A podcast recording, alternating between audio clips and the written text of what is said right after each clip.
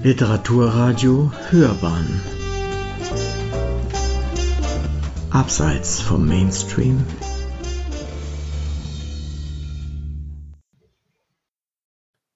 Ich bin Ralf Roger Glöckler und werde aus meinem Buch Luzifers Patenkind eine Marston Hartley-Novelle vorlesen, die dieses Jahr im Größenwahn Verlag Frankfurt erschienen ist. Marston Hartley, der von 1877 bis 1943 lebte, war ein bedeutender US-amerikanischer Avantgarde-Maler. Die Novelle versucht, etwa zehn Jahre seines Lebens nachzuvollziehen, die Jahre 1912 bis 1923, die er nicht nur in den USA, sondern auch in Europa verbrachte. Berlin 1922, 1923. Toll, dachte Hartley, als er den jungen Mann in der Kaisergalerie vor einem Schaufenster stehen sah und verlangsamte, sich selbst zwischen ausgestellten Hüten spiegelnd, seine Schritte, um den Burschen zu begutachten. Figur, Alter, Aussehen. Einen blonden, muskulösen, in einen braunen Anzug gekleideten Jugendlichen aus, was Haltung und Miene anbelangte, besseren Kreisen.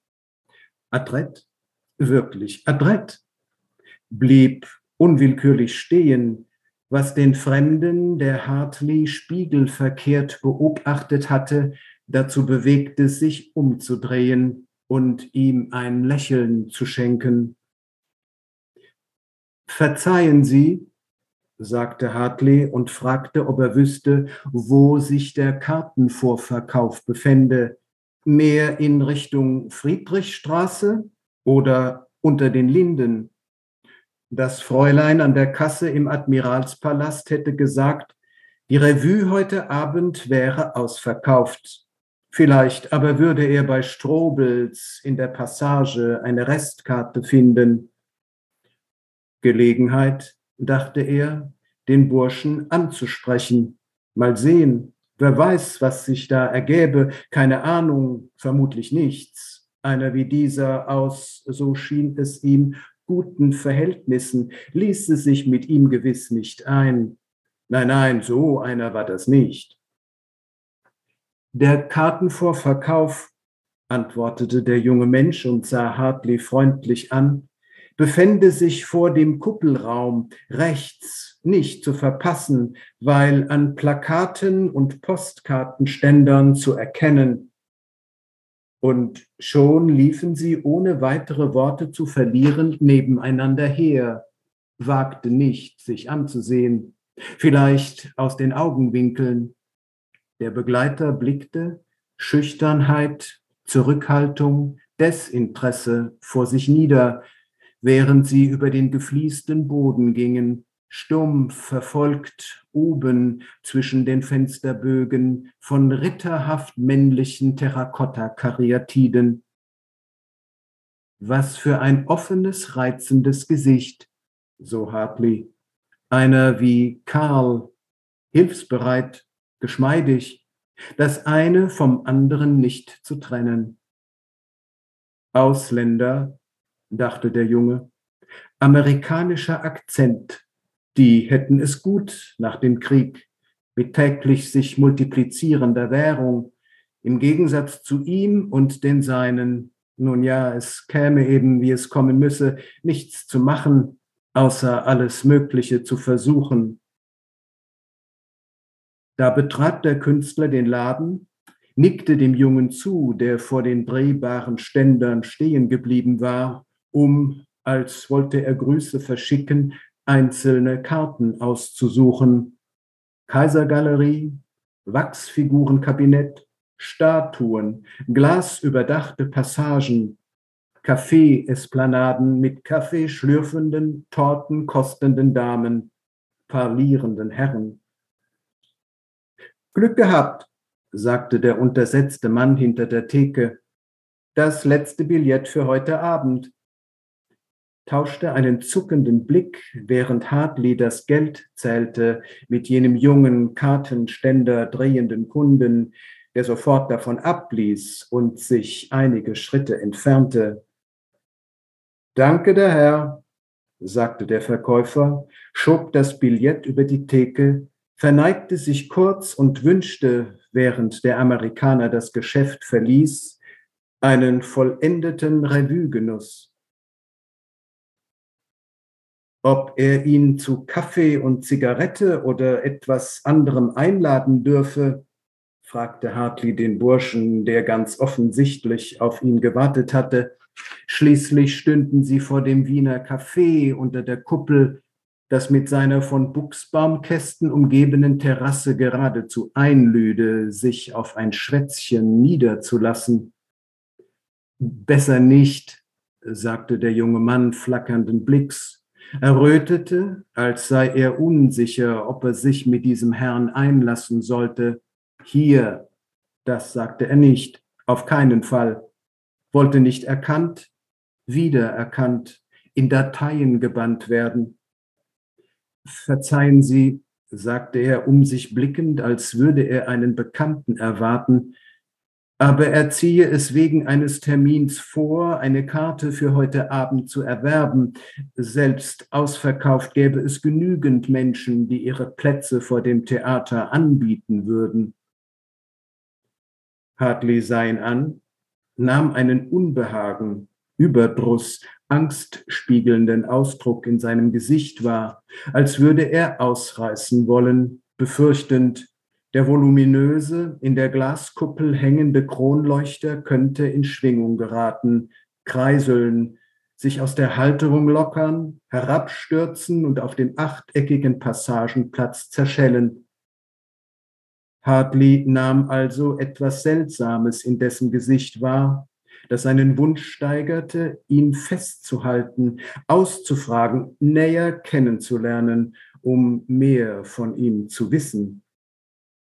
Ich, äh, so der junge Mann, würde, wenn es recht ist, nach der Vorstellung im Foyer des Admiralspalastes auf Sie warten, neben dem Eingang, wo man sich im Trubel nach der Vorstellung nicht verpassen könne.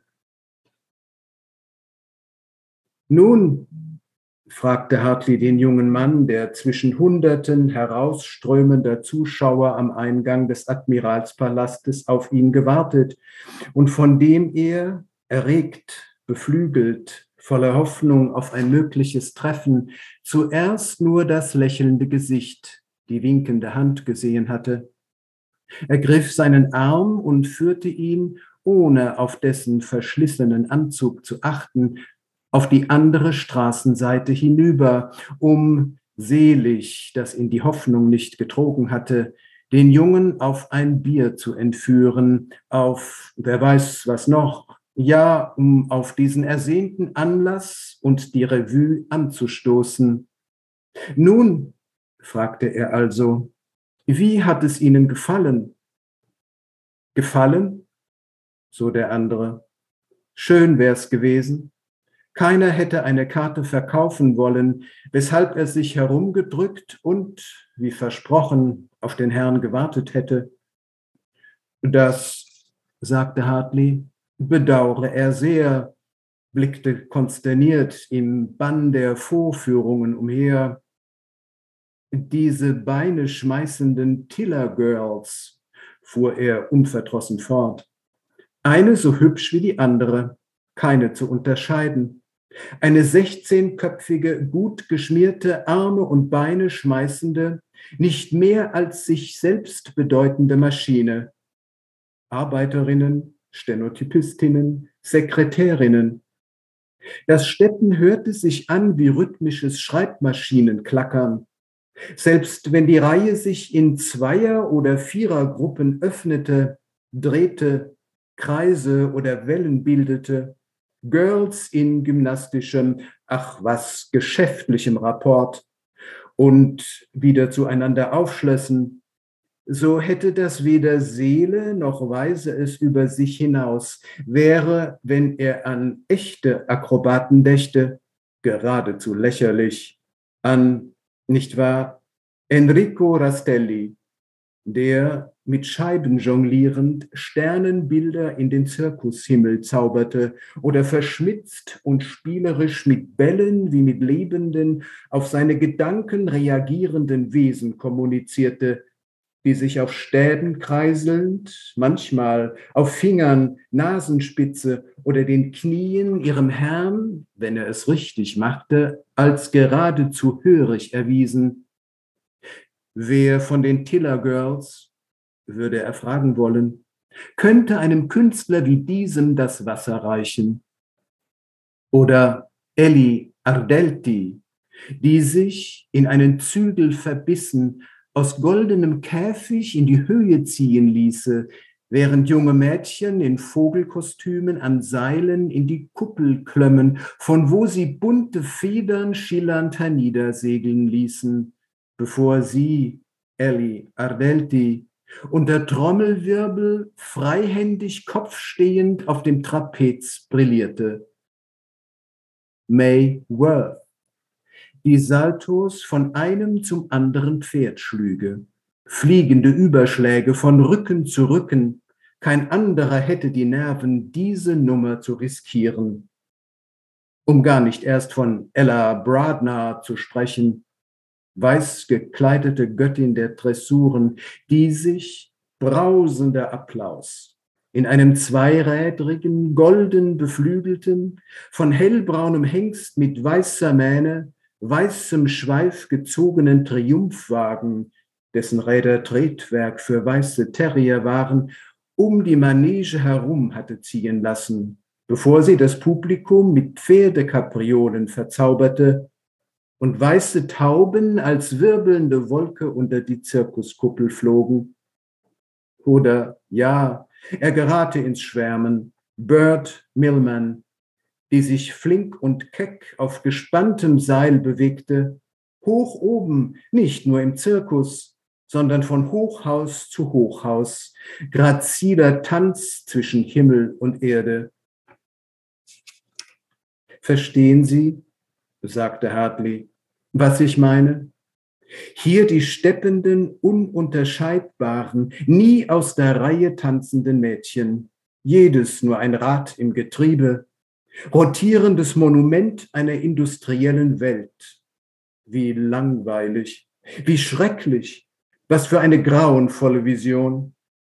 Und dort die begnadeten Einzelnen, Zauberer, die den Zuschauer über sich selbst hinaus auf etwas Höheres lenkten, ihn zwischen Traum und Wirklichkeit zwischen Sein und Nichtsein schweben ließen und sei es nur einen angehaltenen Atemzug lang. Hartley schwieg, starrte den Jungen aus aufgerissenen Augen an, der freundlich lächelnd versuchte, weder zu gähnen noch die Augen zu verdrehen, denkend, dass dies ein langer Abend werden würde. Verzeihen Sie, sagte Hartley nach einer Weile. Er liebe Akrobaten und Artisten, ziehe Zirkus, Shows und Revuen vor, betrachtete den Jungen, als wäre er gerade aus einer Vision erwacht und würde sich der Reize des Epheben erinnern. Ach, fuhr er fort, gehen wir erstmal einen trinken und was essen, Bier, Wein, Wurst, was immer Sie wollen. Gerne, antwortete der Bursche. Freilich auch habe er nichts zu verzeihen. Was denn, dachte dieser, dass einer freundlich zu ihm wäre? Lächelte spöttisch, aber Hartley bemerkte es nicht. Hartley, sagte der Amerikaner, Marsden, nachdem sie sich im kleinen Café an einem freien Tisch niedergelassen hatten, und wie heißen Sie? Gernot von, sagte der junge Mann und versuchte erfreut zu wirken, sah ihn kurz an, als wollte er seinen Familiennamen und alles andere verschweigen. Was trinken Sie? so der Künstler. Ein Bier, wenn es Ihnen recht ist. Zwei Biere, die Herren, wiederholte die schlanke, slawisch wirkende Kellnerin nach kurzem, abschätzendem Blick auf die neuen Kunden. Aber sofort doch. Und drehte sich, das Tablett auf der rechten Hand jonglierend, um. Er hätte ihn, sagte Gernot, für einen Geschäftsmann gehalten. Anzug, Krawatte, Hut. Für einen, das verschwieg er, Touristen mit kostbarem Ring am Finger, aus dessen Börse die Dollars quellen. Da würde sich einer jemand anderen vorstellen als einen Künstler. Sicherlich wäre Herr, wie war nochmal der Name? Hartley, erfolgreich und weltberühmt, aber seinesgleichen hätte noch nie gehört, dass die Großen der Kunst wie edle Herren auftreten. Prost, sagte der Maler und erhob sein Glas, stieß mit dem Jungen an, der einen kleinen Schluck nahm, bescheiden, um keinen falschen Eindruck zu erwecken. Schließlich hatte der Abend spät, doch gerade erst begonnen. Was malen Sie denn? Fragte Gernot. Neumexikanischen Landschaften, erwiderte der Künstler aus der Erinnerung, felsige Todesszenarien, Gräber vor schrundigen Felsen, aber er wollte ihn nicht mit seinen Leinwänden langweilen, die er sich, wenn er Interesse hätte, ansehen könnte. Das wären, wie sollte er sagen, späte Verarbeitungen des Schmerzes, den der große Krieg verursacht hätte, und Versuche, eine uramerikanische Kunst zu entwickeln. Der große Krieg sagte Gernot langsam, hätte seine Familie zerstört, ihnen alles genommen. Schwieg, griff nach dem Glas, als wollte er sich daran festhalten, sah vor sich auf den Tisch, blickte schließlich fragend zu Hartley auf, der den jungen Mann interessiert musterte. Wer hätte gedacht, so der Maler in Gedanken, dass er jemandem begegnen würde, der Karl so ähnlich war, ein jüngerer Bruder, zurückhaltend, freundlich, mit guten Manieren, unaufdringlich sinnlichen Zügen. Hartley konnte sich gar nicht satt sehen und begann erotische Fantasien zu entwickeln. Der Krieg hat also deine Familie zerstört, nahm Hartley das Thema auf. Erzähle davon, wenn du möchtest. Der Vater, sagte Gernot leise, wäre Offizier gewesen und früh in Frankreich gefallen. Er selbst hätte die Kadettenanstalt in Lichterfelde besucht, um die Familientradition fortzuführen und beim Militär Karriere zu machen. Aber mit Krieg und Versailler Vertrag sei nicht nur das Heer verkleinert, die Soldaten entlassen, sondern auch die Kadettenanstalt geschlossen worden.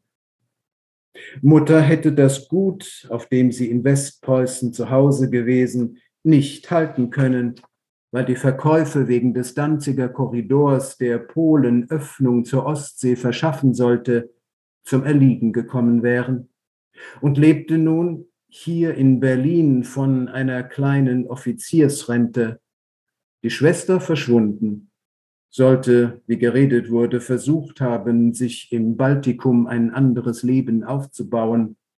Genaueres wüsste er nicht.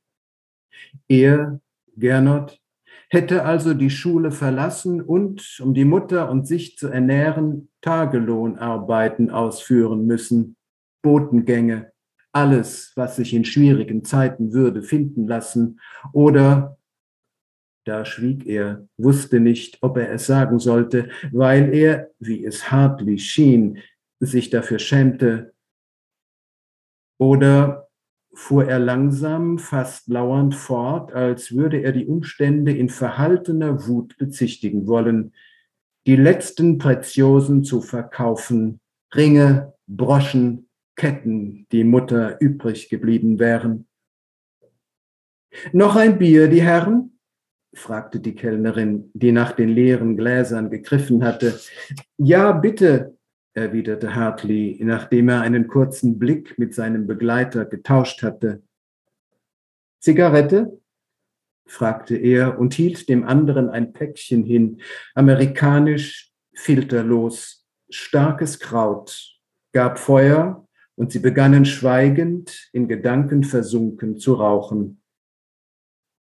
Einer dieser vielen beklagenswerten Fälle, dachte Hartley.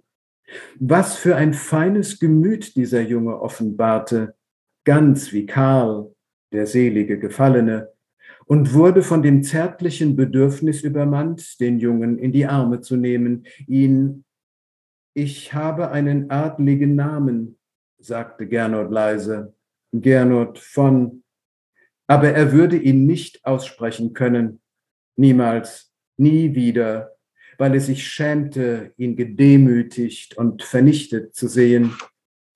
Doch, sagte Hartley, unbedingt, er solle seinen Namen nennen, sah ihn aufmunternd an, drückte Gernots Hand, schüttelte den Kopf und verbat ihm inniglich, sich und seine Herkunft zu verleugnen.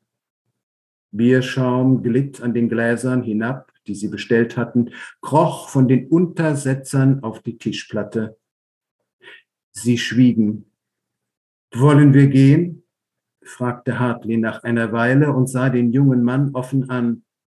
Zu mir? Wenn Sie es wünschen, antwortete er, seine Lippen zuckten. Ich zahle, sagte der Maler. Lassen wir die Biere einfach stehen.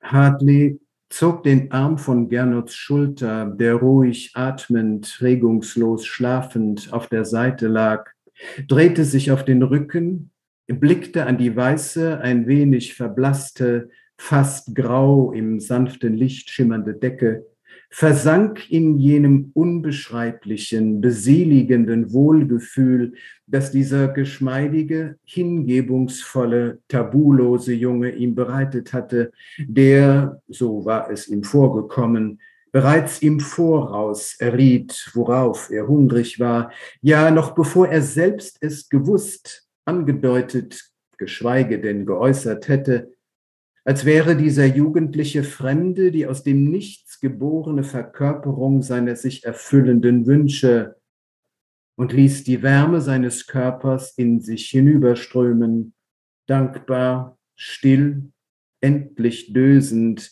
wie nach langer Suche angelandet. Ich habe Hunger, sagte Gernot abgewandt mit geschlossenen Augen. Im Café vorhin hast du mich nicht danach gefragt, ob ich vielleicht etwas essen möchte. Hartley hielt die Luft an, richtete sich auf, erschreckt über seinen Fehler. Wie konnte er nur so unsensibel, so rücksichtslos gewesen sein?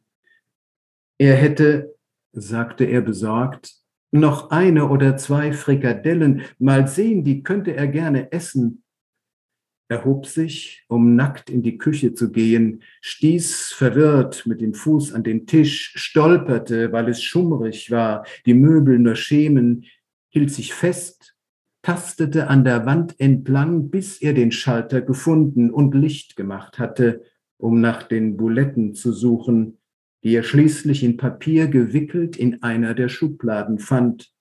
Auch Brot, von dem er krumm und bröselig eine Scheibe abschnitt und rief aus der Küche, ob er ein Bier dazu trinken möchte.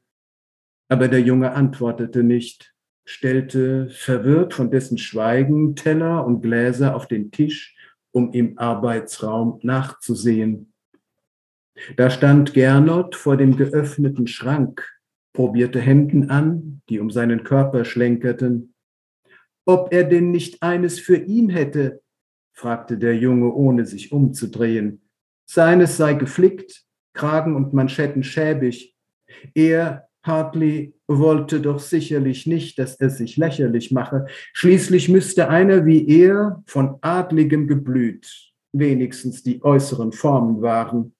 Und du, stieß er mit verzogenem Gesicht hervor, zieh dich an, in unseren Kreisen sitzt man gekleidet bei Tisch.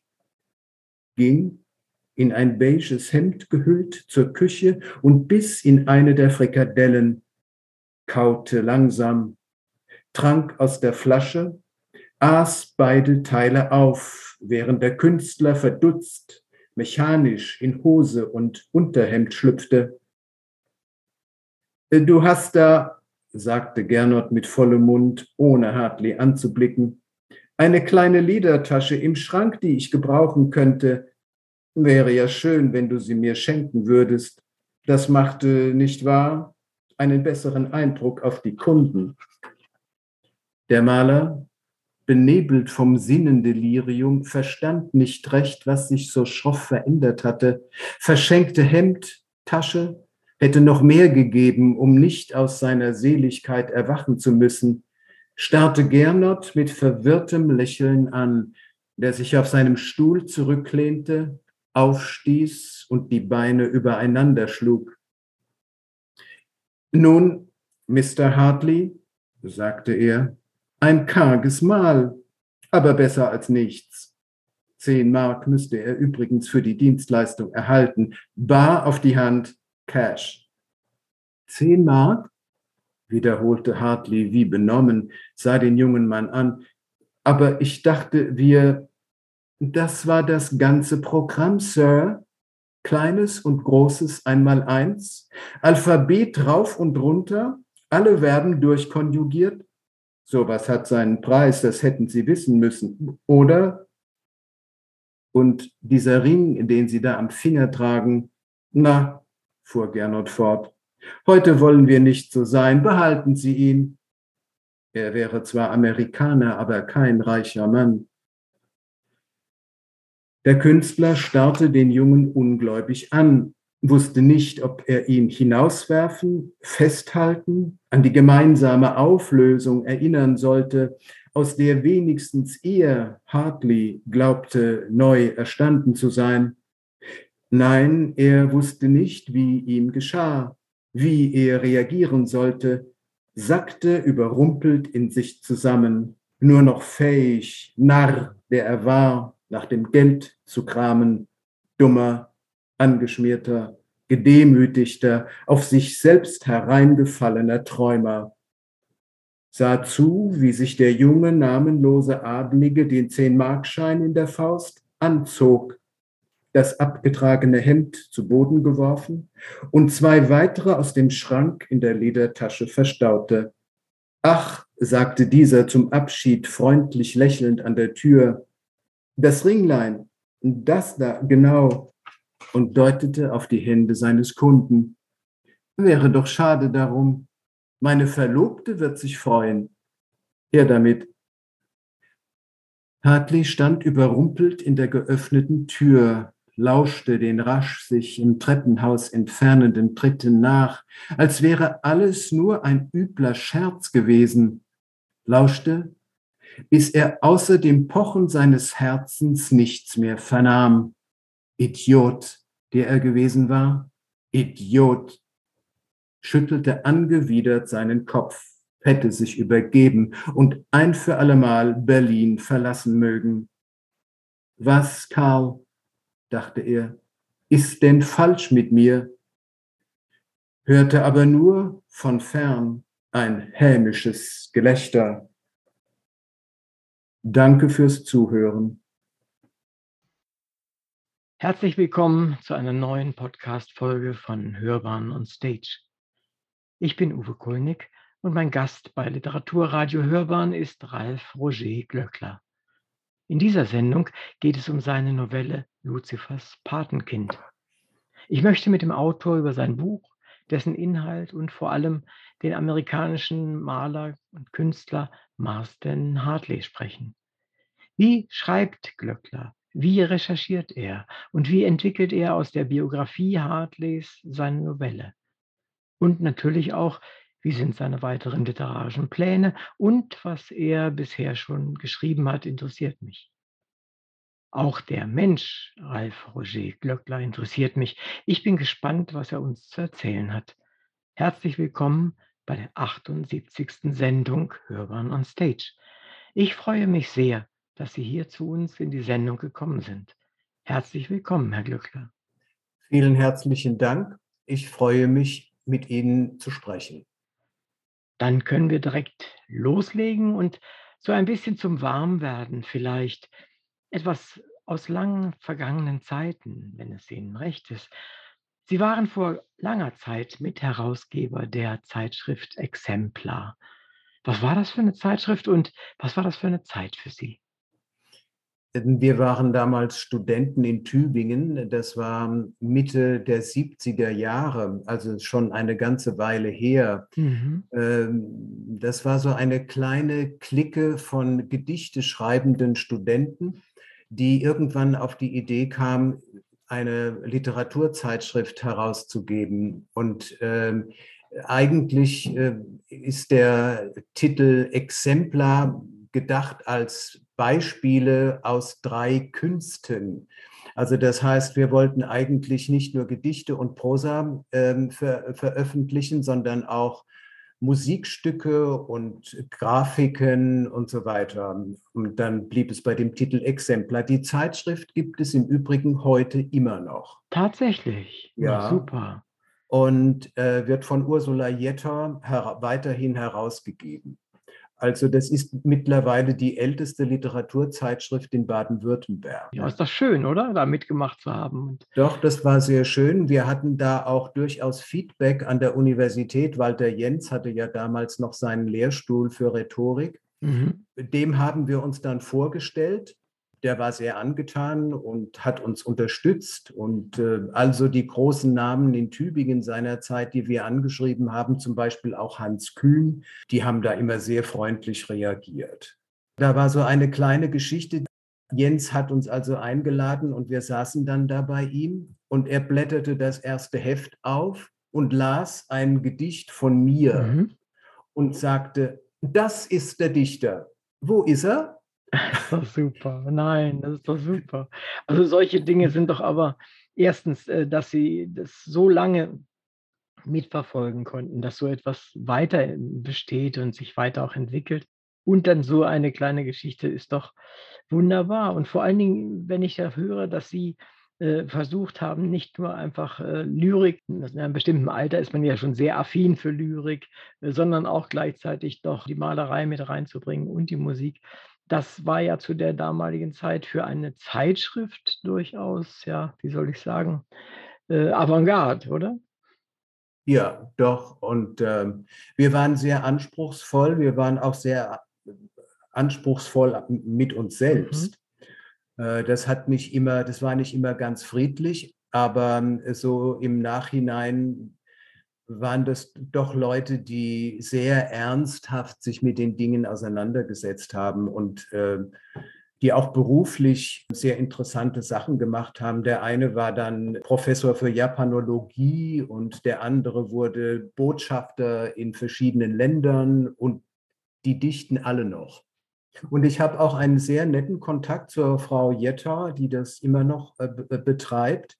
Das ist über die Jahrzehnte hin eigentlich eine sehr gute Erfahrung. Das sind so Dinge, die vergisst man nicht. Ne? Die sind einfach, ja. die gehören zum Lebenslauf dazu. Ich springe mal ganz, ganz woanders hin. Was verbindet Ihren, ich gehe mal davon aus, dass Sie einen haben, Lieblingsort in New York mit Ihrem Lieblingsort in Lissabon? Ach, das ist ja eine interessante Frage. Einen Lieblingsort in New York habe ich in dieser Form eigentlich nicht. Ich beziehe aus New York, aus, aus dieser, wie ich, wie ich immer sage, Energiemaschine beziehe ich sehr viel Kraft. Einerseits, vor allen Dingen, wenn ich alleine in New York bin, weil ich mich da sehr gerne ähm, hin zurückziehe, um an meinen Büchern zu arbeiten. Das ist so eine Stadt, in der man sich nie fremd fühlt, weil so viele Leute andere Sprachen sprechen, woanders herkommen, eigentlich viele Fremde sind und man ist sich in dieser in diesem kosmopolitischen Ambiente ist man sich doch eigentlich ist man ist man eigentlich nie fremd. Äh, es gibt kleine, kleine Orte, die ich sehr schätze. Das ist zum Beispiel das Café Sabarski in der neuen Galerie an der 5. Avenue, schräg gegenüber vom Metropolitan Museum im Haus der neuen Galerie. Ich liebe Cafés und ähm, wenn man da in New York in dem Café sitzt, schaut man einerseits raus auf den Central Park, andererseits ist man in einem Haus voller Kunst. Schräg gegenüber ist ein ungeheurer äh, Prachtbau mit, mit endlos viel Kunst. Das sauge ich, wenn ich da sitze, dann irgendwie immer so ein. Das ist so ein osmotischer Vorgang. Kann ich verstehen.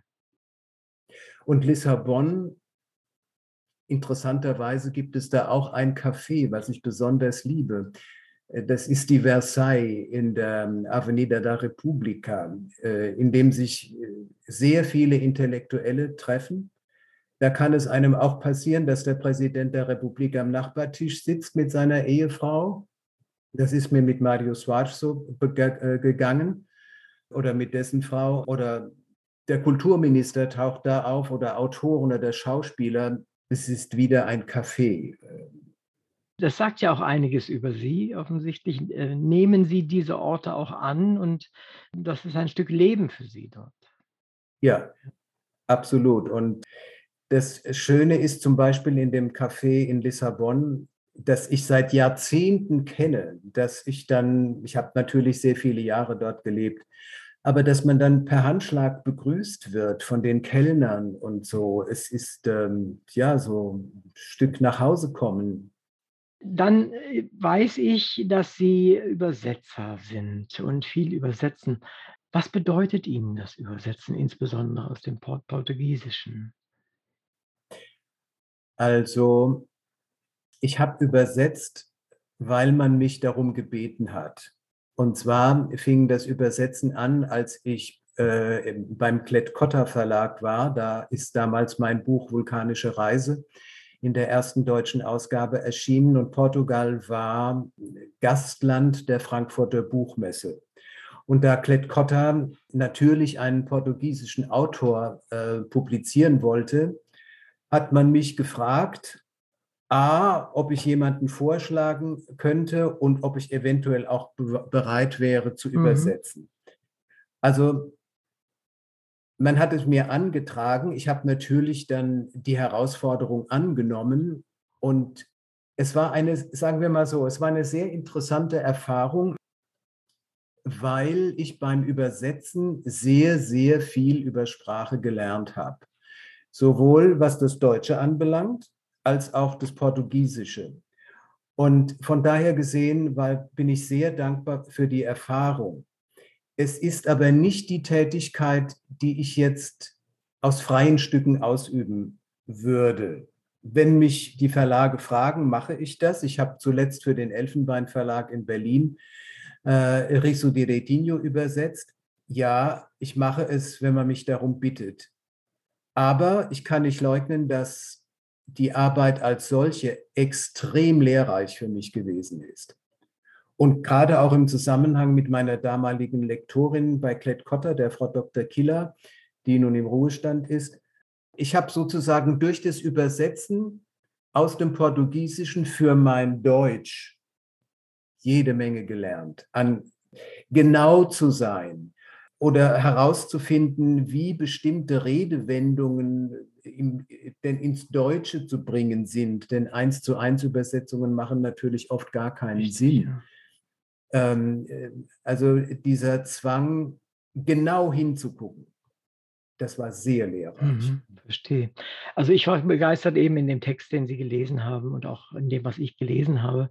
Da fällt es nur nicht so auf, wenn man es, als man es vorgelesen bekommt, dass Sie bei dem Futurum dann auch den Konjunktiv, ich glaube bei Schlüge oder Schübe oder ich weiß nicht mehr, ja. dann es auch gemacht haben. Das ist ja nun etwas, was man nur noch sehr selten hört oder liest. Das ist die Genauigkeit, die Sie meinten eben. Ne?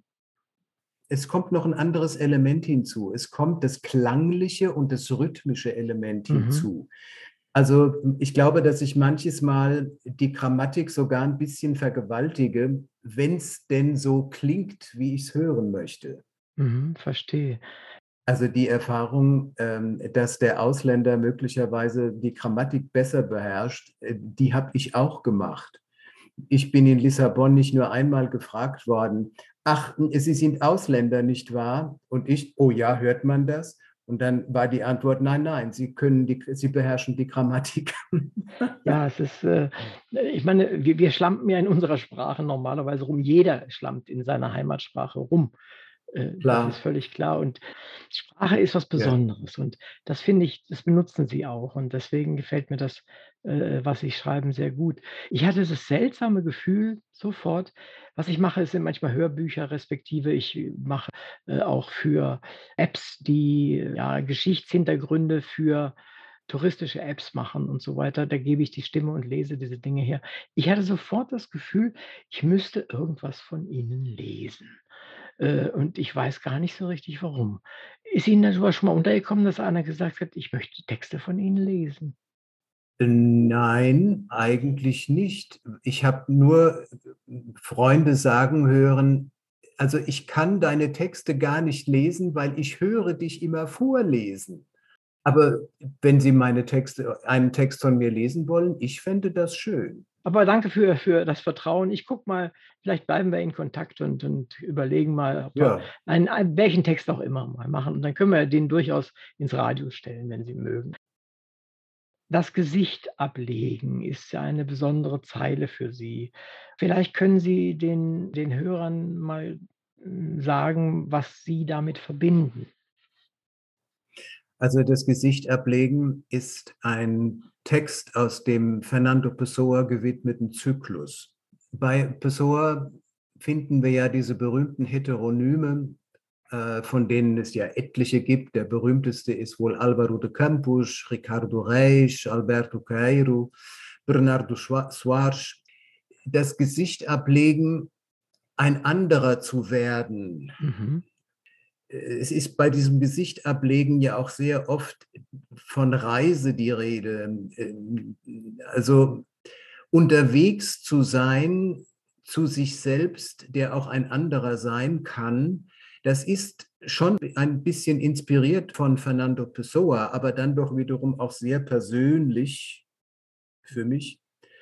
Äh, denn diese Texte sind entstanden, als ich natürlich deutlich jünger war äh, Ende der 70er Jahre, Mitte der 70er, Ende der 70er Jahre.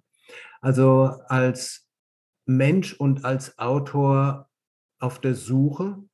In dem Zusammenhang spielt natürlich das Werk von Pessoa auch eine große Rolle. Ich denke da an die Meeresode von, äh, die er unter dem Heteronym Alvaro do Campos geschrieben hat wo es um das Postschiff geht, was ähm, in den Hafen kommt und wieder fährt und so weiter. Also das Gesicht ablegen, ein anderer zu werden, ein, einer Identität abzulegen, ja, und vielleicht, nein, nicht vielleicht, eine andere oder eine gefestigtere Identität zu suchen. Ich glaube, das ist so das Weichbild von diesem Vers oder dem Titel. Es ist übrigens interessant, dass diese Gedichte 25 Jahre nachdem sie entstanden sind, überhaupt erst veröffentlicht wurden. Das heißt, der eine oder das eine oder andere Gedicht ist selbstverständlich in irgendwelchen Zeitschriften erschienen, zum Beispiel in Exemplar seiner Zeit, ja klar. Und in anderen, dieser Fernando Pessoa-Zyklus ist im Übrigen ins Portugiesische übersetzt worden und auch in einer Publikation der Fernando Pessoa Gesellschaft in Portugal veröffentlicht worden. Und davon habe ich überhaupt keine Kopie mehr. Das ist irgendwie alles weg. Was mir aufgefallen ist, ist dieser doch sehr seltsame Name Marsden Hartley. Äh, so einen Vornamen habe ich wirklich noch nie gehört. Äh, was hat es damit auf sich? Wissen Sie das zufällig? Also der heißt ja eigentlich Edmund Hartley. Ja. Und die Mutter, die sehr früh starb, hieß natürlich entsprechend. Und die zweite Ehefrau des Vaters hieß Marsden. Und mit Nachnamen. Und er hat als, als ähm, aus einer Geste der Solidarität heraus sich den zweiten, den Vornamen Marston gegeben. Also es, es, man findet oft auch Edmund Marston Hartley, aber Marston ist der Familiennamen der Mutter. Verstehe. Erklärt sich das deutlich besser. Es gibt auch einen Marston in einem Theaterstück von äh, O'Neill, denn Hartley und O'Neill kannten sich. Die trafen sich da in, in Provincetown. Ähm, da ist ja auch dieses berühmte Provincetown Theater entstanden, um äh, O'Neill herum und Hartley gehörte da auch irgendwie zu dieser Gruppe. Und in dem einen Theaterstück taucht auch eine Figur Marston auf. Er hat auch dort ja. einen Eindruck offensichtlich gemacht oder wahrscheinlich gemacht, sonst hätte er das ja. nicht gemacht. Und damit sind wir vielleicht bei der nächsten Frage auch gleich, nämlich was fasziniert Sie an Marston Harley als Künstler? Als Künstler. Und vielleicht also, können Sie auch noch, obwohl das haben Sie ja in der, in der Einführung schon gemacht, äh, eine kurze oberflächliche Vita für die Zuhörer geben. Wenn, äh, ich muss zugeben, ich habe von dem Hartley noch nie gehört, bevor ich jetzt mich mit Ihnen, mit dem Buch und mit Ihnen beschäftigt habe. Das geht wahrscheinlich ja. vielen so. Ja, sicherlich. Ähm, in Europa ist er relativ wenig bekannt. In Amerika ist er eine große, hat er einen großen Namen, weil er ja auch zu diesem Kreis um Alfred Stieglitz gehörte. Stieglitz hat ihn ja seinerzeit auch nach Paris geschickt, wo er dann mit Gertrude Stein zusammenkam und Picasso kennenlernte mhm. und äh, äh, Matisse und alle diese Leute, die dazu gehörten. Hartley ist eigentlich aus, in Maine geboren worden, in Lewiston, Maine. Der Vater hat da wohl in der Webereiindustrie gearbeitet, die da sehr stark gewesen ist. Und ähm, die Familie flog nach dem Tod dann des Vaters auch ziemlich auseinander, erlebte dann mit einer Schwester in Pittsburgh und nahm in Pittsburgh bei einer Deutschen interessanterweise, äh, einer Frau Waldeck, Kunstunterricht, Malunterricht. Und die hat ihn dann mit, der, mit den Werken von Emerson zusammengebracht. Dann bekam er ein Stipendium für New York also das ist ein sehr bewegtes Leben zwischen vielen Stationen, sowohl in den USA als auch in Europa. Er wurde, wie gesagt, von Stieglitz nach Paris geschickt und lernte dort den deutschen Arnold Rönnebeck kennen, der ähm, später in Denver Direktor des Kunstmuseums wurde. Und der Cousin von äh, Rönnebeck, Karl von Freiburg, ist dann derjenige gewesen, in den er sich in schon in Paris unsterblich verliebt hat. Nur Karl von Freiburg als Leutnant fiel gleich in den ersten Wochen des Ersten Weltkriegs. Mhm. Das hat ihn dann auch aufgrund der Pariser Erfahrung mit den Kubisten dazu gebracht, ein Porträt zu schaffen, was jetzt nicht Ab, das Abbild eines Menschen war, sondern eine körperhafte Form, die aber zusammengesetzt ist aus Emblemen, die diesen Menschen auszeichnen.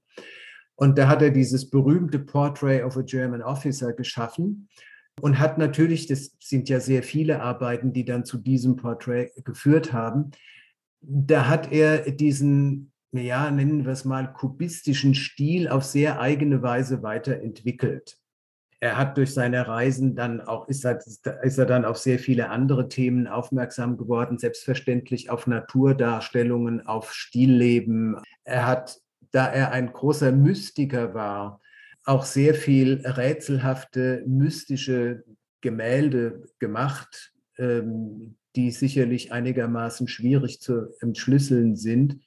Das würde dann voraussetzen, dass man sich sehr intensiv mit dem beschäftigt, was er an Literatur gelesen hat. Aber also das wird sehr weitschweifig, wenn ich Hartley ganz darstelle. Er kehrt am Ende seines Lebens wieder nach Maine zurück, um auch als amerikanischer Maler der Maler Maines zu werden. Mhm.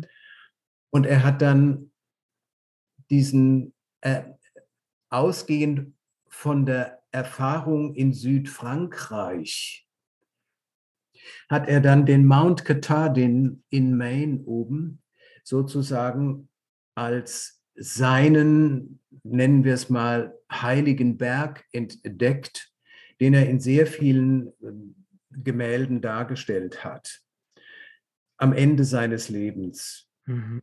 Und natürlich hat er dann auch sehr viel die, äh, die Menschen dort, die Fischer, die äh, Krabbenfischer äh, äh, dargestellt. Da gibt es dann auch noch am Ende seines Lebens eine sehr wesentliche, wie üblich bei Hartley, unerfüllte Liebesgeschichte, die er dann sogar dichterisch beschrieben hat. Denn Hartley hat nicht nur gemalt, er hat endlos viele Briefe geschrieben, er hat viele Gedichte geschrieben, viele Aufsätze zur Kunst, dabei auch ein kleines Buch über Zirkus. Ähm, deswegen tauchen auch diese Artisten alle bei mir auf im Buch. Es soll ja auch nur für die äh, Zuhörer und für mich gleich mit ein, ein kleiner Überblick sein, um wen es geht letztendlich. Und äh, ich greife mal eine, äh, eine Sache gleich aus dem, was Sie geschildert haben, auf, nämlich, äh, ja, Sie nannten es Mystik. Äh, ich habe hier äh, so die Vokabel stehen, religiöse Komponente in seinem Werk. Und Sie sprachen ja auch so in Häkchen von einem heiligen Berg. Ähm, nun ist es ja so, zu der damaligen Zeit, ich meine, es ist heute viel, aus meiner Sicht zumindest viel besser geworden, aber zu der damaligen Zeit war es ja durchaus nicht selbstverständlich, seine Homosexualität A zu zeigen, B wissen zu lassen und dann auch C dann auch noch in, in öffentlicher Rolle zu sein, also als, als öffentlicher Maler, als jemand, der, der im Kunstbetrieb die Rolle spielt. Äh, und die Kirche hat ja damals und wie heute keine so rühmliche Rolle dabei gespielt. Wie wie, wie kommt ja. das zusammen? Äh, also ich äh, wundere mich immer, dass äh, solche Dinge dann, wie gesagt, diese religiöse Komponente in dem, was er gemacht hat, mit dieser Kirche, die das ja vertritt, und gleichzeitig Menschen wie ihm gegenüber feindlich, ja wirklich feindlich gegenüberstand. War das eine Differenzierung zwischen der Religiosität und der Kirche oder wie, wie sind die Leute klargekommen? Wie ist er damit klargekommen? Also ähm, homosexuell zu sein war natürlich in der damaligen Zeit deutlich schwieriger als heute, klar. Aber es kommt natürlich hinzu, dass er sich in Kreisen bewegt hat, in denen das eigentlich kein wirkliches Thema mhm. war. Und sein Zugang zur Religiosität ist ein sehr, sehr persönlicher.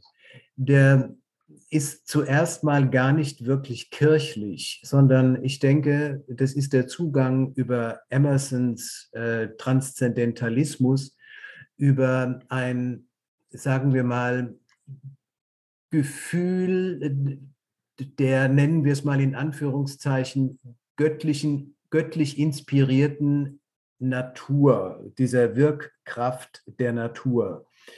Ähm, und ich denke, dass die mystische Suche von Hartley in diese Richtung gegangen ist. Das ist natürlich eine Suche, die nie endet.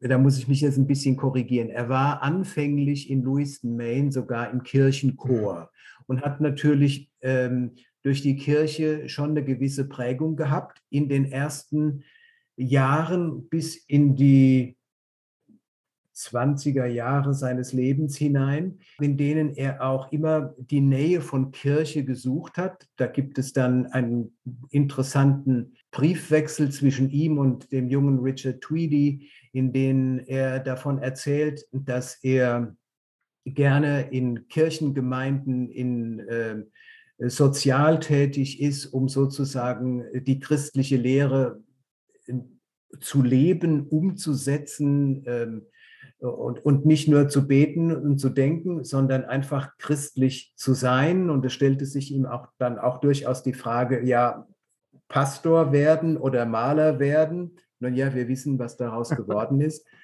Das spielte eine ganz große Rolle.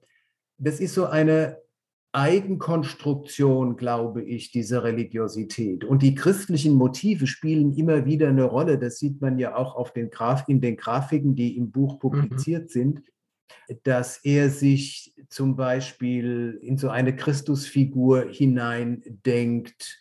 Und dann haben wir da diese Pietà, wo aber nicht die Madonna ihn hält, sondern Fischer Männer. Ja, ja, genau. Das ist natürlich ganz mutig gewesen, solche, solche Bilder zu machen. Im Hintergrund bei dem älter werdenden Hartley sehe ich diese christliche Komponente allenfalls noch als im, im Bildhaften. Ich meine, das ist natürlich eine Prägung, die einer hat. Und die Bilder sind ja auch sehr interessant äh, von Kreuzigungen und ähm, was auch immer. Aber letztlich ist, glaube ich, die Religiosität bei ihm, dass der Versuch, wortlos mit dem natürlichen Geschehen zu verschmelzen. Es gibt da Bilder aus der, äh, die er nach der Erfahrung in Dogtown, in diesem, dieser Moränenlandschaft gemacht hat, die, wie ich finde, versuchen, dieser Kraft, die Natur bewegt, Form zu geben. Das sind sehr strenge, sehr streng komponierte Bilder, die ich fantastisch finde. Und da gibt es auf einem Bild eine Inschrift hinten drauf. Das ist ein Vers, den oder Verse, die er von T.S. Eliot zitiert hat. Teach us um, to care and not to care. Uh, teach us to sit calm even between these stones oder these rocks oder so ähnlich. Also intuitiv wahrzunehmen und dieses Dasein in sich zu spüren, ohne es überhaupt noch zu hinterfragen als mystisches Erlebnis. Ja, und, ich versuche zu verstehen. Ja, also es ist auch, es ist sehr schwierig, ähm, äh, das in Worte zu fassen. Und ähm, ich bin da William James, äh, dem großen Religionswissenschaftler und Psychologen, Bruder von Henry James, sehr dankbar, der in der Vielfalt des, der religiösen Erfahrung sagt, diese mystischen Erfahrungen kann ich eigentlich nicht nachvollziehen, aber sie haben eine Schlüsselfunktion im Leben von Leuten. Also habe ich das ernst mhm. zu nehmen. Das verstehe ich durchaus, ja. Da weiß ich, was Sie meinen. Man muss nicht der gleichen Meinung sein oder Auffassung sein, aber äh, das ist so ein bisschen so, als ob man sich, wenn man in eine Kirche geht und sich trotzdem anständig benimmt, auch wenn man nicht daran glaubt, was dort verehrt wird. Ja, genau, das, das genau. Und das fand ich, fand ich wissenschaftlich sehr schön, menschlich sehr schön zu sagen, ich verstehe es ja. nicht, kann es nicht nachvollziehen, aber es gibt ja, es. Nee, so. verstehe ich durchaus. Wenn wir vielleicht ja bei der Religiosität sind, äh, ich las davon, dass äh, er ein Erweckungserlebnis gehabt haben soll in der Landschaft. Sie sprachen von Dogtown in Massachusetts. Äh, wissen Sie da irgendwie Näheres drüber? Ist da, hat er da was geschrieben? Ist das in Briefen also, veröffentlicht? Oder? Dieses Erweckungserlebnis war, hat zu tun mit ähm, der Erinnerung an den Karl von Freiburg. Äh, da hatte er einen Traum von, von, von, von, irgendeiner Schlange um ihn herum und ähm, die löste sich in einem Licht auf und in diesem Licht erstand Karl von Freiburg weiß ohne jegliche militärische Embleme. Mhm. Er ist da sozusagen gedanklich mit ihm verschmolzen. Und die Idee des, des, des Erweckungserlebnisses ist eigentlich ein künstlerisches, wenn überhaupt, dass er anfängt, wieder Menschen zu malen. Ah, okay. Es ist in dem Sinn kein religiöses Erlebnis, wenn man das so will, sondern es ist eher ein künstlerisches Erlebnis. Mhm und eine künstlerische Offenbarung. Das ist allerdings meine Interpretation. Verstehe. Also, also ich bin selbst Mystiker, mhm. aber ich bin nicht Mystiker, weil, weil ich mir das angelesen habe, sondern ich hatte eine Traumerfahrung, mhm. die ich zuerst gar nicht verstanden habe, aber dann wurde mir klar, was das bedeutet. Insofern habe ich so eine durchaus eine Antenne für die Dinge, die der Hartley da so beschreibt in seinen Briefen und in, äh, und den Texten, die er, die er schreibt. Und das hat mich dann insofern sehr angesprochen. Diese, diese, das war ja auch in einem Traum, diese Wiedererweckung von Karl von Freiburg und dieses Miteinander verschmelzen. Aber wie gesagt, ich persönlich habe das für eine künstlerische Erweckung, als, als künstlerische Erweckung verstanden. Und äh, ich selbst benutze das Wort, glaube ich, nicht. Das ist möglicherweise irgendwo anders aufgetaucht. Mag sein, ich kann es jetzt auch gar nicht sagen, wo ich es gelesen ja. habe. Das äh, ist, mir, ist mir entfallen. Sie haben vorhin gesagt, dass er in Amerika ein sehr bekannter und ein wichtiger Künstler ist. Wie haben Sie es denn hinbekommen, in Ihr Buch doch sehr viele von seinen Arbeiten unterzubringen? Waren das nicht wahnsinnig hohe Kosten für die Lizenz dafür? Also die, Zeich die Zeichnungen, die im Buch publiziert ja. sind, ähm, das kam insofern zustande, als im Bates College Museum, wo diese Zeichnungen ähm, liegen, ein großer Teil des Nachlasses von ihm ist. Und ich hatte die Gelegenheit, diesen Nachlass im Bates College mir anschauen zu dürfen, weil sowohl der Direktor des Museums als auch die Kuratoren meinem Projekt gegenüber sehr, sehr offen gewesen sind, so dass ich sehr viele persönliche Gegenstände als auch die dort gesammelten Zeichnungen anschauen durfte. Ich hatte zum Beispiel auch seine Palette in der Hand und seine Pinsel mhm. und Ringe und äh, Dinge dieser Art. Und das Verhältnis zwischen denen und mir war sehr nett, sehr offen, so dass ich dann befragt habe, wäre es wohl denkbar, dass der Verlag, der natürlich so viel Geld nicht hat, äh, eventuell einige der Zeichnungen publizieren dürfte. Da waren die so freundlich und haben uns das für relativ wenig Geld Ach, verkauft. Das ist schön. Selten. Es ist sehr selten sowas. Ja, und ähm, die wissen natürlich auch, dass, dass, dass damit nun nicht das große Geld zu verdienen ja. ist. Das einerseits, andererseits aber das Werk Hartleys wieder einen, zumindest einen kleinen Kreis findet, äh, in dem es dargestellt wird. Und das war ganz wunderbar von diesen, von, vom, vom Museum und, und äh, dem Direktor und den Kuratoren, dass wir das für so wenig Geld haben veröffentlichen mhm. dürfen. Wir müssen allerdings, wenn es veröffentlicht wird, auch immer genau anfügen, wo es her ja. ist und welche Schenkung es ist und so weiter und so ja, weiter. Ja gut, das ist ja, das kann man ja auch dann gerne machen. Also, aber ja. sonst sind das ja immer gleich richtige Gelder, die man da bezahlen muss. Und äh, das, kann, das macht so ein Projekt und so ein, ein Buch ja auch ganz schnell unmöglich, also zumindest in dieser Form es dann zu veröffentlichen. Ist toll. Also, man, wenn man keinen Sponsor hat, dann. Klar, äh, geht das eigentlich nee, gar das nicht. richtig. Also insofern ist es schön, aber es ist, ich finde es auch sehr schön, es passt zu dem Buch. Ich hätte eigentlich nicht damit gerechnet, als ich es aufschlug und ich sah dann die erste, habe ich so gedacht, naja, jetzt kommen vielleicht so sparsam mal äh, als eine oder andere, aber es sind ja durchaus relativ viele.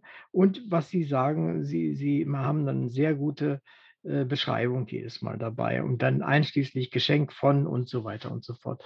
Also da kann sich auch ja. niemand beklagen, dass sie das nicht gut gemacht hätten. Und es passt super gut in das Buch. Was mir aufgefallen ist, ist, äh, sind Ihre Überschriften, die Sie gewählt haben. Letztendlich ist das Ganze ja in etwa zehn Jahre Geschichte von Hartley, die Sie auch darstellen. Sie gliedern das Buch ja letztendlich nach äh, Orten. Paris, Berlin, New York, Taos, äh, Dogtown, das hatten Sie ja schon mehrfach erwähnt. Und dann wieder Berlin, Florenz und so weiter.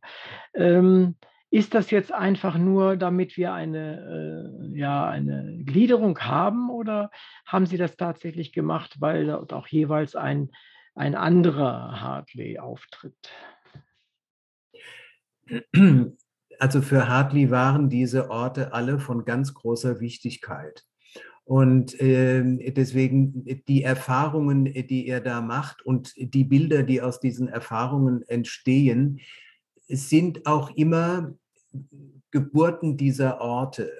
Deswegen war es mir irgendwie wichtig, ähm, die einzelnen Kapitel mit diesen Ortsnamen zu überschreiben und mit der Jahreszahl. Ähm, ich erzähle ja nicht traditionell jetzt von A bis mhm. Z, sondern ich komponiere sozusagen Orte und ihre Phasen und da sehe darin eine bestimmte Entwicklung, die ihn am Ende, und da sind wir auch wieder bei Religion und bei Identität, dazu führen, dass er sagt, mein Kloster ist möglicherweise ein Hühnerstall, in dem ich mein Werk ausübe, mhm. was für mich oder für ihn sozusagen die Realisierung eines, nennen wir es mal in Anführungszeichen, Auftrags, den Sinn seines Lebens zu erfüllen. Ja, und für mich war das Ende in dieser Form eigentlich in Fiesole erreicht, beziehungsweise in Florenz. Ich hätte das jetzt noch viel weiter erzählen können. Dann hätte ich ein 600-Seiten-Buch gemacht. Für das, was ich ausdrücken wollte, waren aber diese zehn Jahre eigentlich genügend. Und ich denke, dass diese Orte schon eine von großer Wichtigkeit sind. Deswegen habe ich das Buch so gegliedert. Also bei mir als Leser kam es gut so an. Ich habe ja dann auch hinten noch einen äh, Index dran genau. gehängt mit einer Literaturliste und Orten und Namen. Es tauchen ja sehr viele Namen auf, die hier bestimmt keiner mhm. kennt. Also das war mir dann schon wichtig, ähm, auch zu den Orten durchaus was zu sagen. Wer kennt Dogtown? Ja, natürlich. Ja, Selbst Taos kennen viele nicht. Da haben, Sie, da haben Sie recht. Vielleicht darf ich da an der Stelle auch nochmal auf einen anderen Punkt in Ihrem Glossar äh, aufmerksam machen, nämlich auf die Aufstellung der Zitate. Äh, da taucht dann da auf die Wacht am Rhein und Heil dir im Siegerkranz, aber auch Psalmen und auch etwas von Walt Whitman. Das war überraschend für mich, dass Sie das äh, benannt haben. Also es äh, ist ein bisschen aufgrund äh, der Befürchtung entstanden, dass die Leute, möglicherweise die Jüngeren, das nicht mhm. kennen. Also den Walt Whitman vielleicht noch am ehesten, aber die anderen Dinge, auch, auch die Psalmen, meine Erfahrung ist leider oft die, sobald irgendetwas Biblisches zitiert wird, dass die Leute die Augen verdrehen mhm. und ähm, äh, das so in die Schachtel fromm legen. Deswegen dachte ich, vielleicht ist es nicht schlecht, die Zitate da nochmal klarer zu machen. Vor allen Dingen natürlich auch die Wacht am Rhein und diese Sachen und äh, die vielleicht wirklich viele nicht kennen. Ja, also ich fand es auch für mich ganz gut. Ich bin nun auch schon etwas älteres Semester. Ich kenne diese Dinge natürlich, aber ich habe nochmal nachgelesen, von wem ist das eigentlich? Das war mir ja. entfallen oder ich habe es nie gewusst, keine Ahnung, aber äh, als solches ja. war natürlich die Wacht am Rhein und auch Heidi im Siegerkranz. Äh, wusste ich, wo es hingehört und wusste auch, in welcher Zeit das war. Also insofern fand ich das ja. auch ganz gut. Ich bin an der Stelle, äh, habe ich mich gefreut, dass ich das bei Ihnen fand, muss ich sagen. Ja, das freut das, mich. Das war wirklich ganz, ganz interessant. Hartley überlegt, äh, nach dem, was Sie geschrieben haben, an einer Stelle, ob seine eigentliche Bestimmung wirklich die Malerei ist oder Sie hatten es auch kurz erwähnt, äh, oder eben dann doch ein Eintritt ins Kloster. Äh, gibt es irgendetwas, wo Sie festmachen können, das den, den, den Ausschlag gegeben hat? Naja, für seine die, sagen wir mal, die Zwanghaftigkeit äh, zu malen, überwog natürlich alles andere. Und ähm, von daher gesehen war es, glaube ich, irgendwann ziemlich klar, dass, ähm, dass brauchte er sich gar nicht länger zu entscheiden. Er entwickelte sich einfach an den Punkt hin zu sagen, es gibt für mich eigentlich nur eines, mhm. nämlich vor meinen Leinwänden oder vor meinen Papieren zu stehen oder zu sitzen und malerisch mich auszudrücken. Das ist, hat schon, ich kenne das auch von mir selbst, es hat auch was Zwanghaftes. Und ähm, ich glaube, das ist so elementar, das entscheidet dann einfach. Und diese Geschichte mit dem Kloster, die habe ich mhm. gar nicht erfunden, sondern es gibt ähm, in seiner äh, nach seinem Tod, lange nach seinem Tod erschienenen Autobiografie Somehow a Past eine Szene, die er beschreibt in Fiesole da oben in dieser Kirche, dass dieser Mönch ihn fragt, ja, wollen Sie denn hier nicht ähm, mhm. vielleicht doch ins Kloster kommen und so weiter und so weiter. Das ist eine authentische Geschichte, die erzählt er selbst. Die wird nur meistens in der Literatur über Hartley gar nicht erwähnt. Wie viele Dinge, die ich in meinem Buch ähm, beschreibe, nicht unbedingt Material darstellt für wissenschaftliche Erarbeitung. Da fällt vieles unter den Tisch. Ich habe viel aus seiner Autobiografie entnommen, weil mich dann eben doch der authentische Ausdruck oder das, was er dafür hält, mehr fasziniert hat, weil es mir viel mehr über diesen Mann dann erzählt hat. Und in der Literatur ist es natürlich auch so, dass viele Autoren einander kennen und das, was sie geschrieben haben und sich auch wieder gegenseitig zitieren. Und da fällt natürlich vieles durch, was in der wissenschaftlichen äh, Literatur auch vielleicht nicht von so großem Interesse ist. Was mich aber fasziniert hat, weil es über diesen Mann viel ausgesagt hat.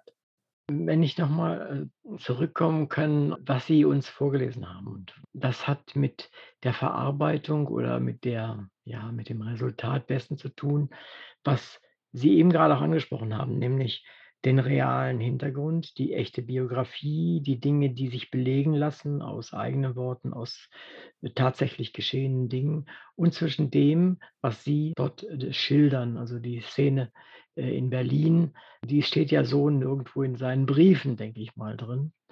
Wie haben Sie es gemacht? Es gibt die Fakten, Sie kennen die Szene, Sie wissen was von Gefühlen in der Richtung.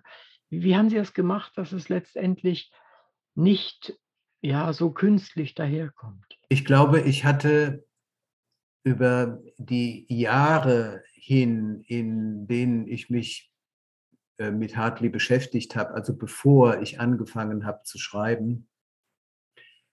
Ähm, ich glaube, meinen eigenen Hartley, ähm, sagen wir mal, gefunden. Der speist sich aus vielen äh, ganz konkreten Dingen, die einfach bekannt sind. Und sie speisen sie, und die denke ich dann zum Teil weiter in dem Sinn, dass das, was ich schildere, möglich gewesen sein könnte. Da gehe ich sicherlich sehr oft über das, was ganz konkret nun belegbar ist, hinaus. Aber in dem Moment, in dem ich sozusagen erlaube, auch eine im Rahmen des Möglichen eine Kunstfigur zu werden, schaffe ich ja eine eigene realitätsbasierte Hartley-Figur, die, die ihre eigene, nennen wir es mal in Anführungszeichen, Logik hat. Also ich entferne mich gelegentlich von dem, was, was bekannt ist und was man, man so weiß und erlaube mir weiterzudenken und in Räume vorzustoßen, äh, zu denen in dem, was wir wissen, Türen angelegt sind, die ich dann mir erlaubt habe aufzustoßen. Vielleicht ist das das Rezept. Also es ist natürlich so, das kann ich gar nicht leugnen und ich denke, das ist bei allen meinen Büchern so, zumindest bei den Fiktion, fiktionalen Texten ich versuche ein bisschen mit diesen Menschen, ob das jetzt der Hartley ist oder der Charles Ives, über den ich den Roman geschrieben habe, oder andere Figuren, ich versuche mich ihnen und sie mir anzuverwandeln. Ich rede dann nicht über mich in diesen Büchern, überhaupt nicht. Aber ich glaube, dass ein Teil meiner eigenen Erfahrungen da hineinfließt und die Erfahrungen, die die Leute mir zeigen, in mich auch wieder eindringen und es entsteht dann irgendetwas, was Sprache wird und dieser Text wird. Klingt jetzt wahrscheinlich ganz schrecklich abgehoben. Oh, das will ich gar nicht sagen. Also ich meine, Sie Sie Sie müssen drüber nachdenken, weil das weil Sie einfach nicht nicht so einen Marketingplan hatten. Nein, gar nicht. und und das ist doch, äh, sehr, sehr bezeichnend an der Stelle. Während ich glaube, dass manch einer, der so etwas tut, äh, einen von vorne bis hinten einen Marketingplan hat, was ja statthaft ist, aber was, äh, nicht immer, äh, so besonders gut ankommt. Aber das ist halt seine Sache. Ja. Ich habe weder einen Leser im Sinn, noch irgendeine Zielgruppe, noch will ich irgendjemandem gefallen, sondern ich lasse mich da so auf ein Abenteuer ein. Und ja, äh, irgendwann habe ich dann eine Idee, wie ich das gestalten könnte. Mhm. Und das, ähm, hm, ja, aber ich denke, ich denke auch nicht an den Leser. Mhm. Für mich ist das dann auch immer eine Frage der Authentizität. Genau. Also wenn ich da anfange, Zugeständnisse zu machen, fühle ich mich ungut. Mhm. Ich meine, ich versuche natürlich zu vermeiden, dass es zu schwierig für den Leser wird, weil das macht auch keinen Sinn. Da muss ich mich dann gelegentlich zur Ordnung rufen und muss mir sagen, also jetzt, ähm, jetzt wird es zu kompliziert, jetzt versuch das ein bisschen anders zu machen. Das ist okay. Aber mein Konzept und das, was ich will und möchte, hat wirklich nichts mit dem Leser oder irgendeiner Käuferzielgruppe zu tun, was natürlich für viele Verlage schlecht ist. Ja, das ist sicherlich zumindest nicht einfach. Ja. Das führt mich aber noch zu der Frage, wie fühlen Sie sich mit dem Größenwahn-Verlag? Also der Größenwahn-Verlag, da muss ich sagen, das war seinerzeit der Gründer, äh, Sevastos Samsonis, der mich eingeladen hat, doch vielleicht mal was bei Größenwahn zu veröffentlichen. Das wäre nicht wirklich der Verlag für mich gewesen, denn ich war ja bin ja immer noch bei Elfenbein. Ja. Aber die hatten, muss ich schon sagen, oder Sevastos Samsonis hatte den Mut, diese Sachen mit mir zu machen. Das hat mich dann durchaus natürlich gereizt. Bei Elfenbein ist natürlich das Programm auch begrenzt. Der kann auch nicht alles machen und ich bin ja nun durchaus fleißig. Also da gibt es bei den Verlagen Grenzen und der Größenwahn Verlag hat damals wirklich Spaß an meinen Sachen gefunden und gehabt und fand das interessant und wollte das unbedingt machen. Und ich habe mir dann gedacht, ach, mach doch. Und die Zusammenarbeit war dann auch sehr schön. Sie war nicht immer ganz einfach, aber das ist sie mit Verlagen ja oft nicht. Ja.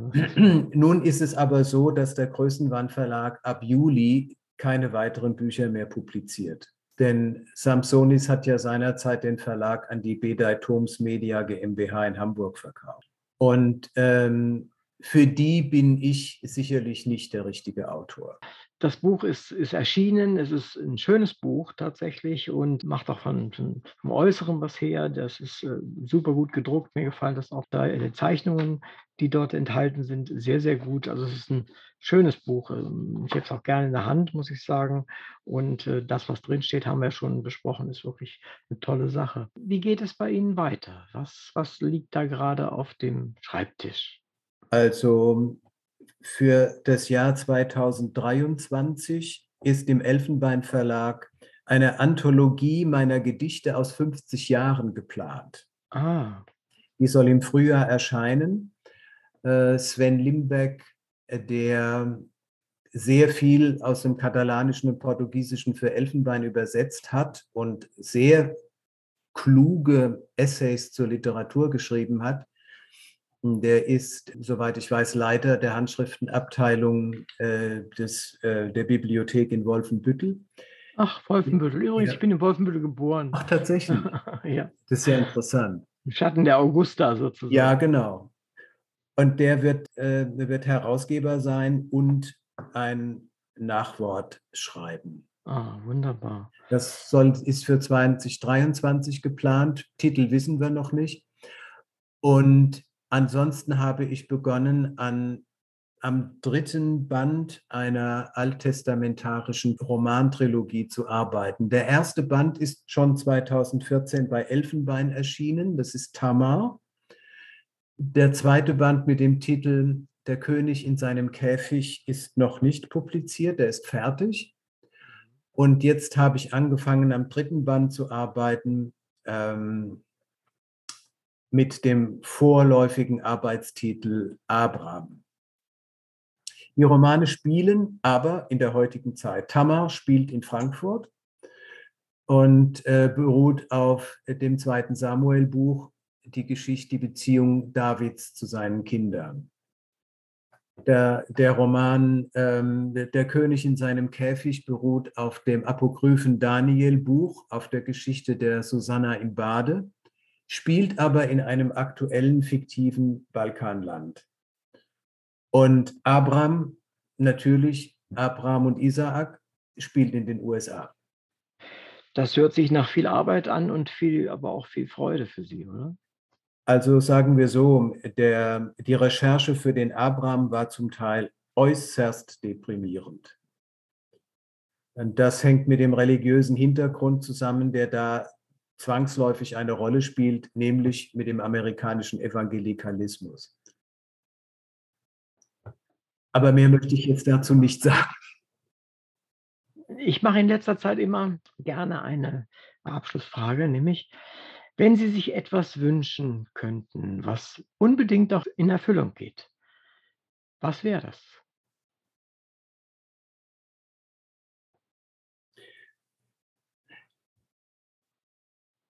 Also da gäbe es Dinge, die mit der Aktualität zu tun haben. Das wäre ein sofortiger Frieden in der Ukraine. Mhm. Äh, das kann ich gar nicht anders sagen. Und ein Ende dieses Wahnsinns, der da passiert, das wäre das eine. Das andere, was ich mir immer wünsche, ist die Kraft zu haben, weiter schreiben zu können.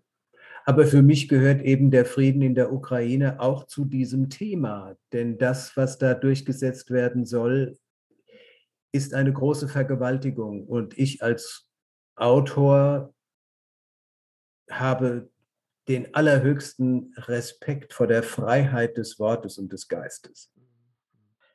Liebe Hörerinnen und Hörer, danke, dass Sie wieder dabei waren. In der heutigen Sendung war Ralf Roger Glöckler mein Gast. Es ging um die Novelle Luzifers Patenkind. Es ist ein eindringliches Porträt über Marston Hartley. Das ist interessant, informativ, spannend und einfühlsam. Es ist ausdrucksstark, nicht ausufernd und völlig fern jeglicher Überhöhung. Es ist lesenswert, auch wenn man, so wie ich zuvor, noch nie von Marston Harley und seinen Werken gehört hat. Ich möchte es aus verschiedenen Gründen empfehlen.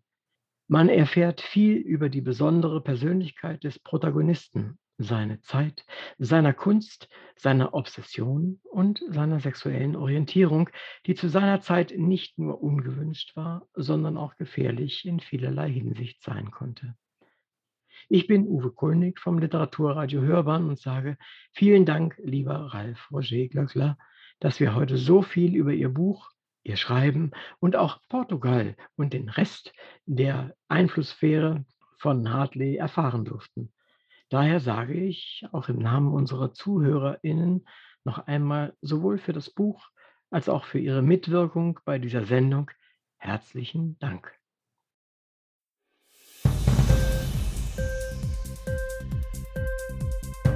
Hat dir die Sendung gefallen? Literatur pur, ja, das sind wir natürlich auch als Podcast. Hier kannst du unsere Podcasts hören. Anchor, Spotify, Apple Podcast, iTunes, Google Podcasts, radio.de und viele andere mehr.